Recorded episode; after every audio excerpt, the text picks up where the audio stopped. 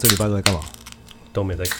哎、欸，可是这这几天天气很好，看我痛苦啊！我这个人也没别的嗜好，我唯一最大嗜好就是去晒太阳，现在搞到我不能晒。你在家里可以晒啊，跟猫一样。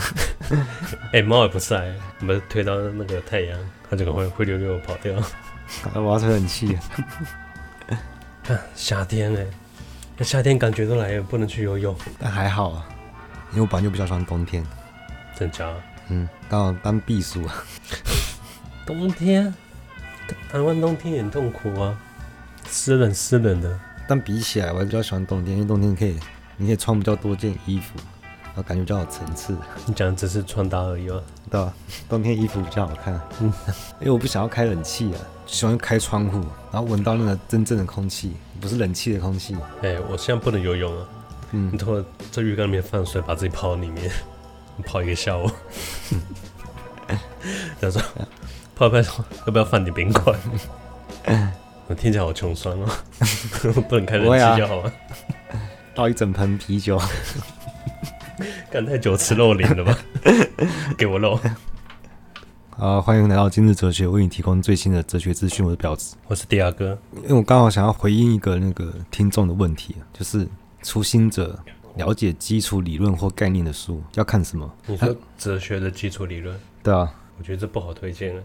嗯，因为因为我觉得其实最简单的方式，你不用去看书啊。对，我现在做一集就好了，我做一集大补贴，所有的基础理论。看好老派，大补贴，不知道怎么讲。嗯，我这边有个压缩的。其实可以说是一个框架了，这些基础理论我们可能以前都有提过。但都是框架式的，然后只要是框架式，就一定是充满了误解。你你就想象网络上会很常听到哪一位哲学家说过的话，是充满误解。哲学本身就是很多解读空间啊，只要解读空间越多，它的误解就越多。可是它也没有什么对错啊，你自己建构出来的体系跟框架，那那我觉得也可以说是正确。问题是它没有对错没错，但是它有层次的差别。它有深度的差别，你在第一层错，在跟你在第七层错，那那是不一样的罪。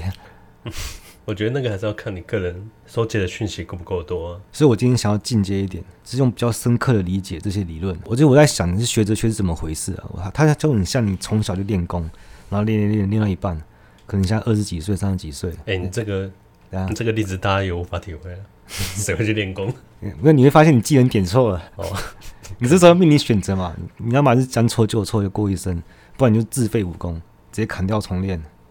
你哲学就是要破除那种以前迂腐陈旧的思想，就两个字而已：反思。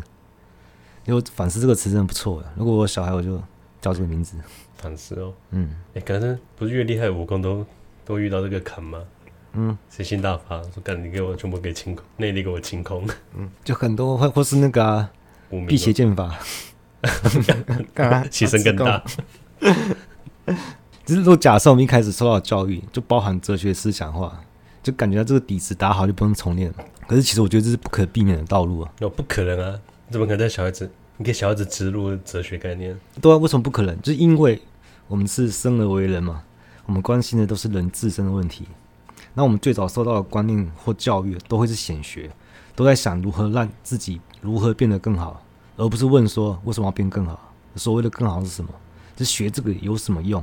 你这样说起来的确是蛮没用。那、啊、你不是不对啊？嗯，还是不对了。我们教育哪有说让你变好？他说你背就对了，你只要背下来，然后对了就是好。要错嘞？错了你就扣分啊，你就考不上好学校啊，就是不好啊。我这里中间看不出让你变好的，但是那个挫败感会给你感觉到啊。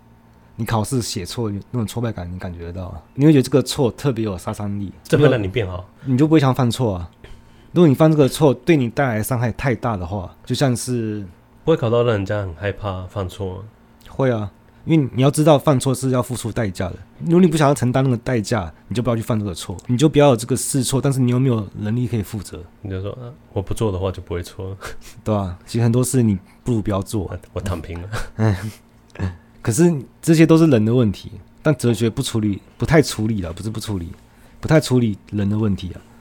就因为人也是世界的一部分嘛，所以当然我们在研究这个世界的时候，对人也是会影响的。哎、欸，可是这个世界不是以人建构的世界吗？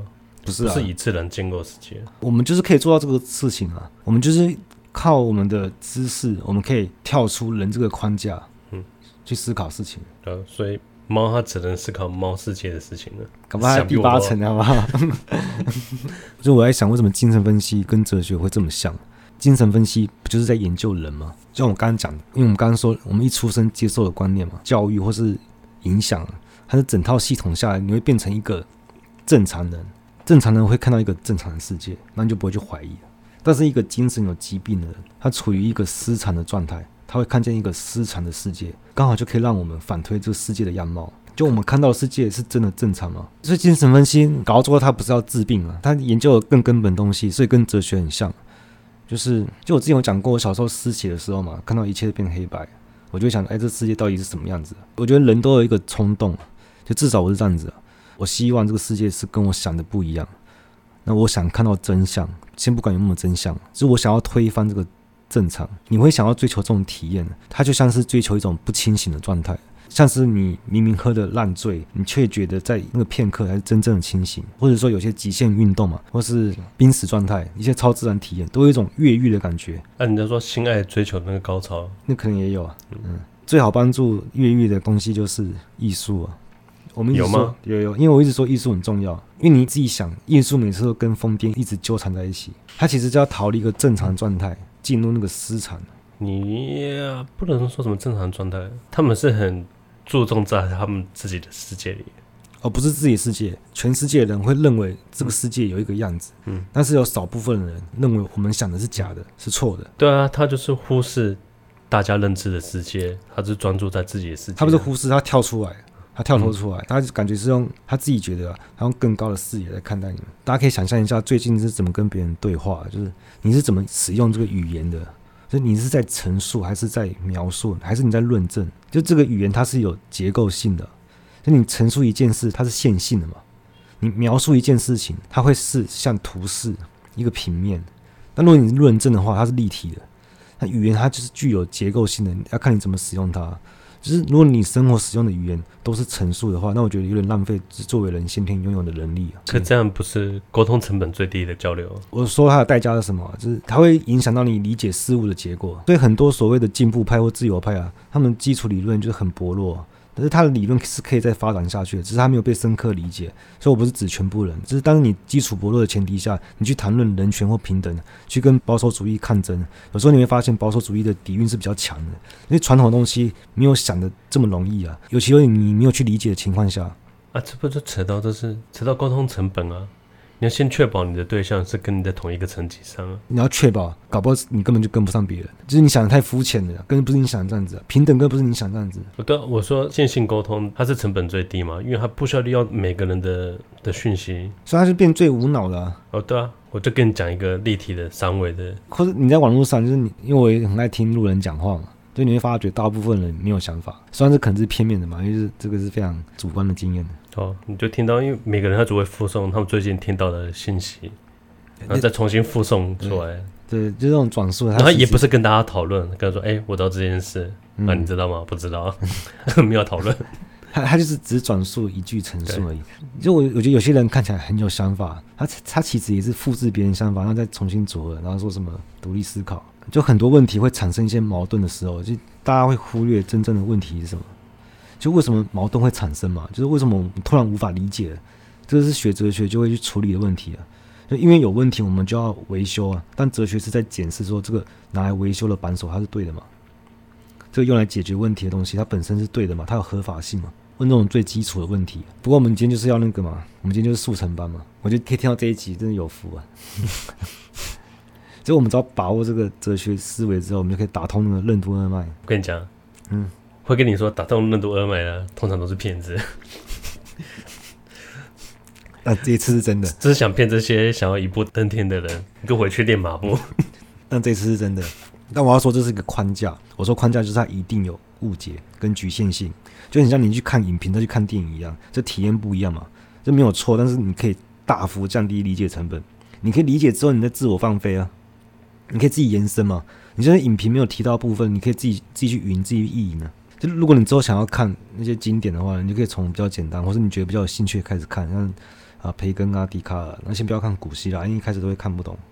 谁？古希腊是柏拉图、亚里士多德，嗯，对吧？那刚好讲完我们这个，也可以直接进入到黑格尔的部分。那我们现在讲一些基本设定嘛，像是本体论，就算不懂哲学的人，一定有听过唯心唯物嘛。你可能去听到，或是你去 Google，他会告诉你，研究世界的本源是什么，对不对？世界的本质是什么？这种标准答案嘛。就是如果你这样理解的话，这跟哲学也没什么关系啊。因为这种僵化的知识跟哲学有什么关系？你看哦，世界的本质是水，然后世界是 A，水是 B，所以 A 等于 B，那 A 又是什么？B 又是什么？这 A 这个符号你要用另外一个符号来解释，那等于就什么都没解释。讲这个基本的唯心唯物啊，什么物质决定意识啊，意识决定物质啊，它是一句废话。那什么是物质？什么是意识啊？你都没有讲。你要去反思啊，物质是客观的，意识是主观的，主观就是可以自由的改变。你的想法有些是可以改变的，你想象的物质它是可以被改变的，就你在梦里都会不受控制的改变嘛。但你的想法有些东西是不能改变的，想法会不会改变？对吧？像你听了一首歌，你当下觉得好听，你当下这个好听，你的主观意识无法改变。可是就是你去上网看大家回馈，大家都说这首这首歌很普。哦，不行，对啊，所以我说当下，嗯，你你之后看的是之后的事啊。嗯，但你当下觉得那个好听，你无法抗拒，你无法说，你无法改变它。你吃一个东西好吃，你觉得好吃，你不能硬说它难吃啊。你看到你看红色，你不能硬说我看到蓝色。可这东西可以靠着时间改变啊。可我当下觉得好吃，靠时间跟你有什么意义吗？我说你要用你的主观意识去改变它，你去靠时间，那就跟我的出发点不一样了，好啊，对吧？这些无法改变的东西，它具有物质性。具有一些客观的实在，就你的欲望跟你的情绪，在你意识结构是非常稳固的，他们都是具有物质性的。所以在这个意义上，就是一般人认为的物质啊，你看得到摸得到，你眼前有一道墙，它具有物质性，是因为在你的意识结构里，它非常坚固，你没办法穿过它。你无法改变它，这就是物。意识不可改变的东西就是物质啊。那意识决定物质，如果没有经过反思，它听起来很荒谬啊。难道我可以心想事成吗？就唯心，其实也就是观念论啊，就是这样讲比较好理解。就是刚刚我们说稳固的观念嘛，它是如何产生的？就是所谓客观的、实在的、物质性的，它也是被你感知到啊，被你体验到啊。这些难以改变的观念，是值得我们去深刻理解嘛？就是我们究竟能不能穿透它？所以唯物跟唯心就不是简单的二元对立啊。就是谁决定谁的问题，不是这样子。所以哲学真正的基本问题是什么？他不是问本源是什么，因为本源不是基本问题啊。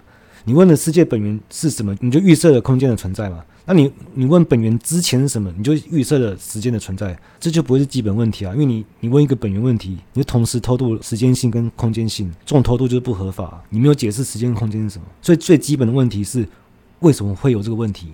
这还不够基本，就是为什么我会有这个为什么？这个为什么它就变成一种反思。就我为什么会有这个想法？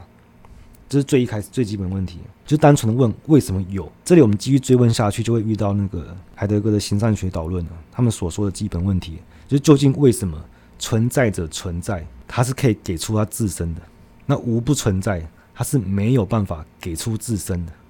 那这个问题已经变成为什么无不存在？一开始是问说为什么有，当我们现在这样问的时候，其实就给无一个位置了。因为这个位置是不存在，存在着给出自身，无是不给出自身，他隐藏起来，就像忍者一样，他会躲起来，或是他把位置让给别人嘛，他拿一块布，布上面有木头嘛，还伪装起来，然后把位置让给这个木头，所以无它变成一种概念的存在。形上学就是试图在解释这个基本问题啊，就是这种思维就会踏上真理之路。你说无是被相对出来的，被相不是被相对，它是也你可以你可以说被相对，它是镜像，它被抛出来的，嗯，因为。首先有本我的意思，所以我们才会相对出一个无出来。我们是透过有去理解什么是无嘛？就像我们没办法体验虚无，但是我们可以想象到我们无法体验虚无的那种不可能性。嗯嗯，哎、欸，每个人都有都有这经验吧？怎样？就去想象虚无啊，它死掉什么东西？嗯，死掉之后。没有意思的什么东西，嗯、我们去就是去想象那个，对，去想象，然后说，哎、欸，一一片漆黑吗，感觉又不太对，对啊、然后应该是什么都不能想，啊、可是好像不是这种感觉，嗯、就那不是睡着而已吗？所以你会感觉到那个不可能性，你不可能想象、嗯、想象到虚无。可是我们指不是指在哪里？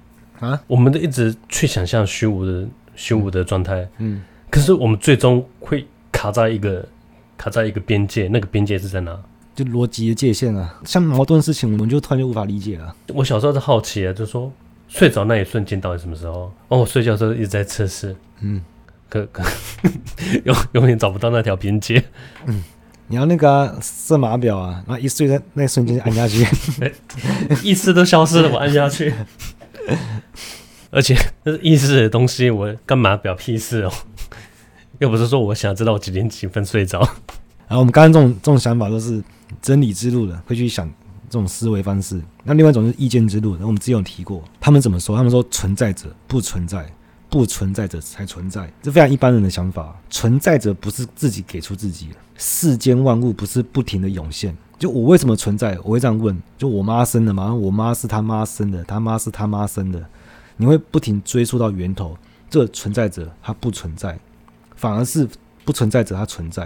因为虚无可以不断的涌现，像时间啊，它就一直可以一直不断涌现，然后我们马上会被这个时间给引导，然后我们好像会被放在这个空间上面，所以存在者是必须依附在时间上面才能存在嘛，就像我依附我妈才能存在，我妈要依附她妈才能存在，就是意见之路的思维啊，其实这很庸俗啊，就是一般人的思维，这种思维就犯下一个基本错误，就我们刚刚提到那个，你轻易的把时间性跟空间性投射在这个世界上。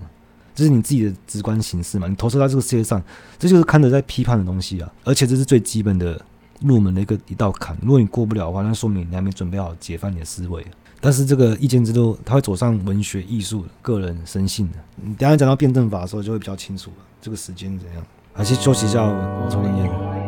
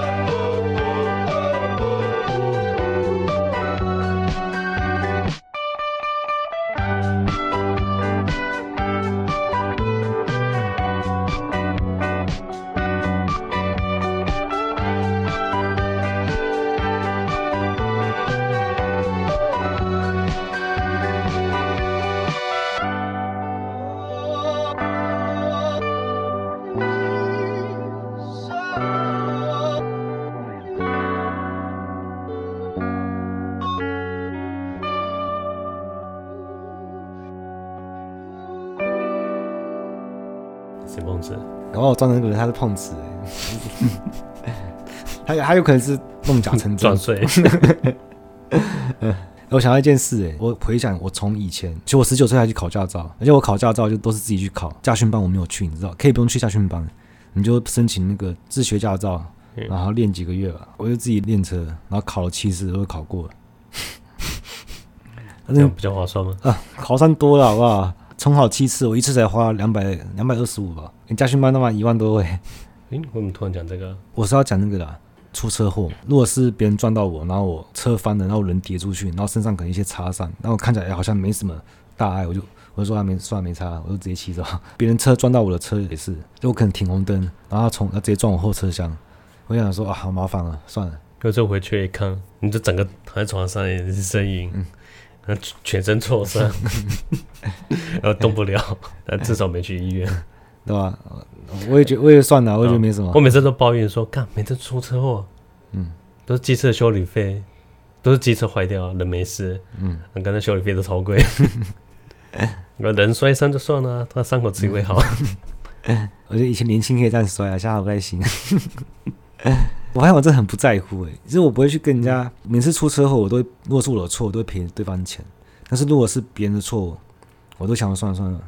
哦，嗯，好，我们来讲那个，我们在讲什么什么主义这个好了，什么主义在讲什么？什么主义？就这个主义这是什么意思啊？就是像完美主义啊，就是代表一个追求完美的人。那那你就说追求完美的人就好了，你还讲什么完美主义？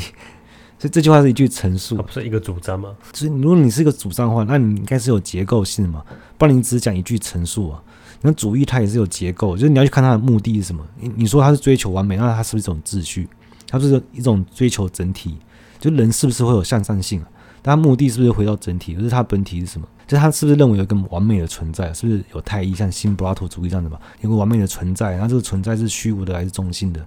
或是产生的现象是呃流溢出来的嘛？还是像对你来说，万物就是有阶级嘛？那事物的本质是一元的，就反正有这个结构，你就可以把握到这个主义的基本前提是什么？他这个想法是支撑他是什么东西啊？不知道会说完美主义的人吗，他是先跟你主张说，哎、欸，我是有很严谨的的评判才讲这句话的，哦，我背后是有东西的，嗯，所以我没跟你讲什么。那你讲啊，呃，像辩证法，我们上集有讲嘛，所以我们就把它浓缩成三句话就好，就是见山是山，见山不是山，见山还是山嘛，就是看你在第几层。第三层常被第一层的人笑，你在第三层你也不会在乎啊，就是这种正题 A，然后它反题是非 A，那合题是怎样？因为合题。一定还是 A 啊，那山还是山嘛？因为它是内部矛盾，它不断激化到最后。其实讲起来这个有点虚无啊，因为我们是用回溯性的把握，就是像我们都会想象无穷大的，知道吗？就是好像我们人永远都无法把握到这个整个世界，因为太大了。那其实有点像无穷小，小到我们无法把握。但是我们是用从大缩到小来理解小是什么概念，它是一种回溯性的理解，知道什么叫做大。可是这样讲也不太对啊。真是心有大，心有小。就我觉得，如果人啊，就像班杰明的奇幻之旅，其实跟他也不一样。就是我们时间逆行的话，那我们对这个世界理解可能会更深刻一点。更深刻，嗯，就先从苦难跟衰老开始。你说苦难跟衰老都是非常那个现象界的事情，你才敢说最多。就是所以说什么看事情不能片面啊，就用其他的视角来理解。然后再整合一个观点，这是整体主义，这不是辩证法。哎、欸，可是讲起来，我们人的感受，我们是对于痛苦比较深刻。像那个你幸福快乐的瞬间，很多东西你回想起来啊。嗯，我知道、啊。你幸福的时候是什么感觉？你不记得。可是痛苦跟怨恨，你会记得很很真实。就是痛苦是不是比较真实啊？跟感觉快乐是比较 比较虚幻。就是我捡到的一百块的快乐，跟我掉一百块的痛苦，痛苦太大了。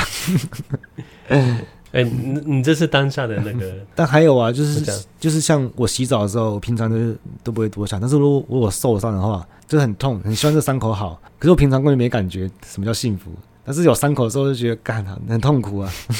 我们本来对痛苦就是印象会很深刻嘛，所以我觉我觉得辩证法其实蛮痛苦的，因为这种思维就是太多太乱到无法接受、无法承受，它才抛出一个镜像，为了自我进化，内它内在有不一致性，我们找到它本身内在矛盾，所以。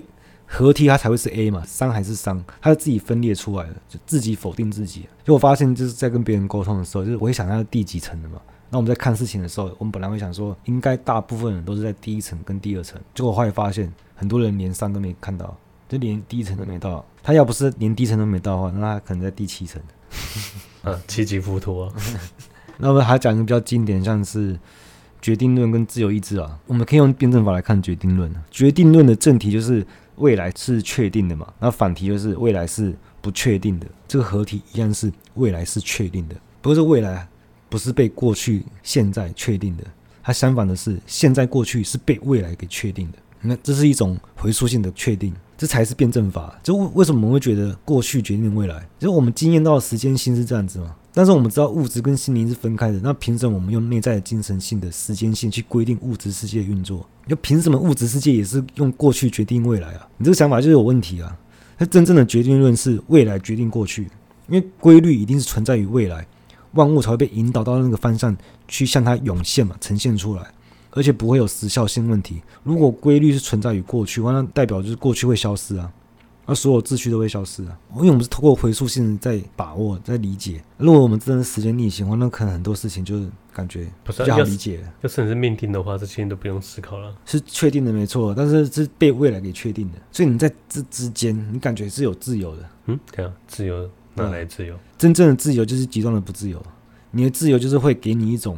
使命，你要对这个，你要朝向那个方向，我就是要这样做，我不能不这样做，我要不得不这样做的这种使命感，这种绝对的不自由还是自由？所以这个使命感哪来的？就是未来给你的、啊，未来会发生的事情，他就一直给你这个，他就像那个棍子上的胡萝卜，你就就一直会追寻它，你就会朝那个方向迈进。但是那个那个马会想说，我是为了吃胡萝卜，这是我自由意志。但是那个胡萝卜就是未来。它就是确定的，它就引导你过去的。所以什么时候才可以吃到胡萝卜？永远没办法、啊。如果你知道你永远吃不到，你怎么会有动力？你就是因为你不知道你吃不到，你才有动力啊。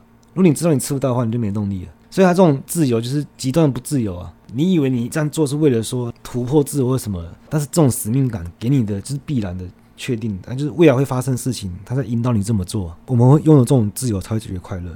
虽然我们仔细想想就知道它是极端的不自由。我讲一个比较小的事情啊，有点像超自然体验。就我在睡觉，然后做梦梦到说那个，因为我们现在在家上班嘛，然后我就会填那个就是工作日志，如果今天在干嘛之类的。我们的文件是共同编辑，然后我看到可能可能是主管或是老板在上面用红色字，然后写说就是备注一些工作事项。可是通常他不会这样做了。我是梦到梦梦到这样子。后来我就起来，我就醒来，然后我就开电脑看，没有，他没有写。然后到了下午之后，他就写出来了，他就写了。但是那个内容，因为我在梦里也是很模糊，我不知道内容写什么，但是就是有写出来。嗯，讲这个吗？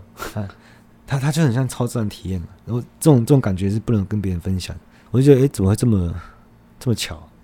嗯，刚做梦，然后就他就做这件事情。那这我也没办法解释嘛。那还有一个没办法解释的事情是，我昨天洗衣服，才过两个半小时，我在看衣服全部干掉了。看超自然体验，这这只能拿出来分享。这个就超自然吗？很 不科学啊！因为我们今天基本概念差不多讲这样子啊。如果之后想到再补啊，如果没有的话，就可能下集就会开始讲 K 歌。然后我们今天差不多聊到这边啊。有点变难喝了，有吗？嗯，一个礼拜没有好好吃一顿饭了。那你回去把那个马粪吃掉。有马粪？对啊。什么时候买的？